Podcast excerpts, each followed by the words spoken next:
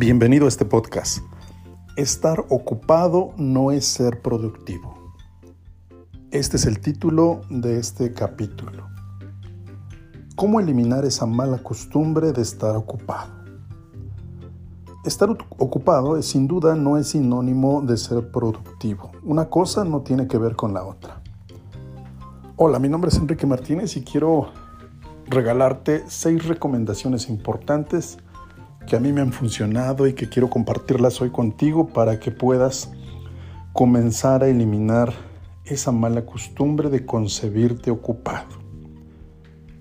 El primer eh, punto y muy importante es la agenda. El manejo de la agenda para mí ha sido muy eh, significativo y me ha dado resultados para poder enfocarme en actividades realmente productivas.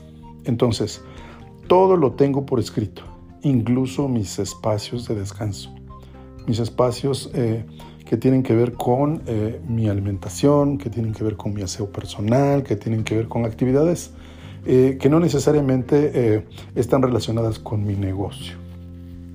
Entonces es muy importante que tengas, número uno, una agenda clara, definida. Eso es importantísimo. Número dos, agregar el 50% más del tiempo para completar actividades. ¿Qué significa esto? Sí, eh, eh, una actividad estimas tú quizá un tiempo determinado, que puede ser 30 minutos, una hora, hora y media, dos horas. Entonces, si hablamos de una actividad que va a durar 30 eh, minutos, por ejemplo, lo más importante es agregar otros 15 minutos más a esa actividad. Esto permite tener tiempo de reserva para evitar que eh, eh, las actividades entre una y otra se me junten y entonces esto me empiece a generar una, eh, un estrés, una preocupación, porque ya se están juntando mis actividades en mi agenda. Entonces, ese es el segundo punto. El tercero es evitar estar apurado. Esto también es una mala costumbre tener muchas cosas que hacer es sinónimo de una enfermedad. Y esta enfermedad se llama ansiedad. Sí, así como lo oyes. Eh, muchas veces las personas incluso se sienten orgullosos de eh, sentirse sumamente ocupados. Tienen esa mala costumbre de estar todo el tiempo bajo el estrés de hacer diversas cosas. Y entonces, pues esto es eh, una necesidad inconsciente de estar todo el tiempo haciendo algo. Esto es fundamental que, lo, que lo evitemos, evitar estar apurado.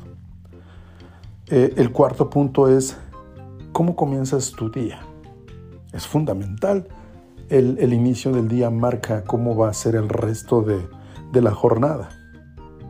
Es decir, ¿Qué pasaría si a partir de hoy inicias tu día 15 o 20 minutos antes? Es decir, te anticipas.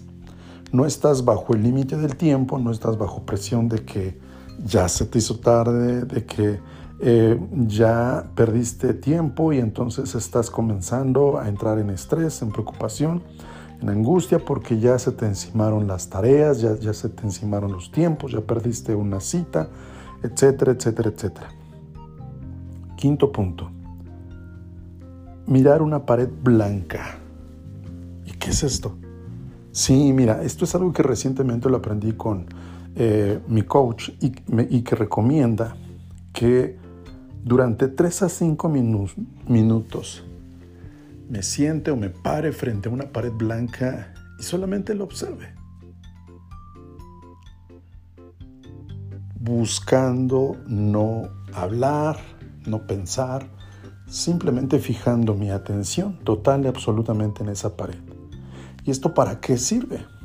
Esto funciona para reducir la velocidad de mi cerebro. Es decir, durante actividad y actividad, el cerebro se impulsa a una velocidad extraordinaria porque tiene cientos de ideas que vienen eh, en, una avalancha y que yo requiero poner un alto, requiero relajarlo, requiero detenerlo y esta es la mejor forma de lograrlo. Frenar mi cerebro, relajarlo. También puede ser sustituida esta actividad de la pared blanca con mirar al cielo, por ejemplo. Observarlo solamente. Quizá también pueda servir quienes están pues cerca de la, de la playa o vista a la playa, al mar. Quizá también pueda funcionar, sin embargo ahí no lo recomiendan tanto porque pues finalmente ves a las personas o ves eh, el oleaje o quizá ves los movimientos de los, de los barcos o de las las aves y eso distrae. Entonces se trata de que pongas eh, eh, la vista en algo que es absolutamente aburrido, que no tiene ninguna imagen, ningún color y por eso recomiendan la pared blanca. El sexto punto. Elimina la mala costumbre de hacer varias cosas a la vez. Esto es muy común y muy normal, lo, lo vemos así como normal, estar haciendo diversas tareas durante la jornada.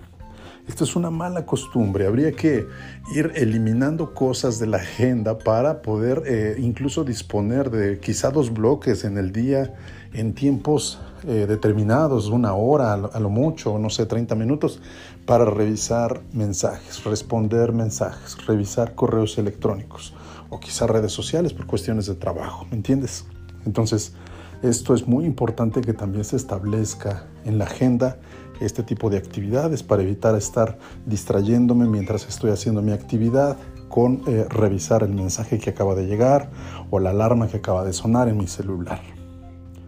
Voy a regalarte un último punto, una última recomendación.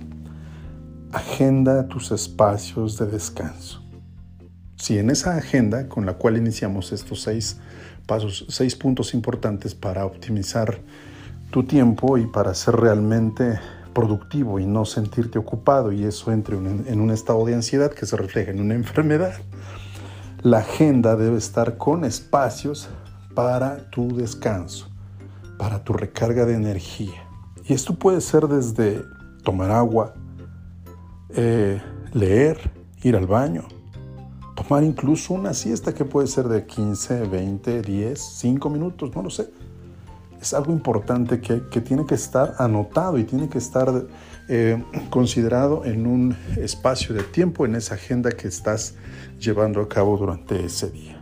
Así que hoy te hablé de estos seis puntos, regalándote un séptimo punto. Te los voy a repetir. La agenda, todo tiene que estar por escrito.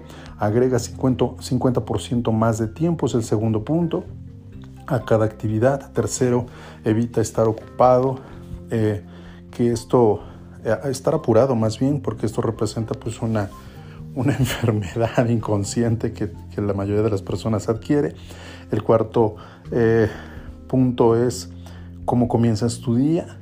Anticípate 15-20 minutos. El quinto es desactivar la velocidad de tu eh, cerebro eh, viendo una pared blanca y el sexto punto, elimina la mala costumbre de hacer varias cosas a la vez. Finalmente, un sexto y último punto, un séptimo y último punto, es agendar los espacios de descanso para poder estar recargando la energía y regresando con mucho mejor actitud, con mucha más de tranquilidad, enfoque, claridad a lo que está realizando durante esa jornada.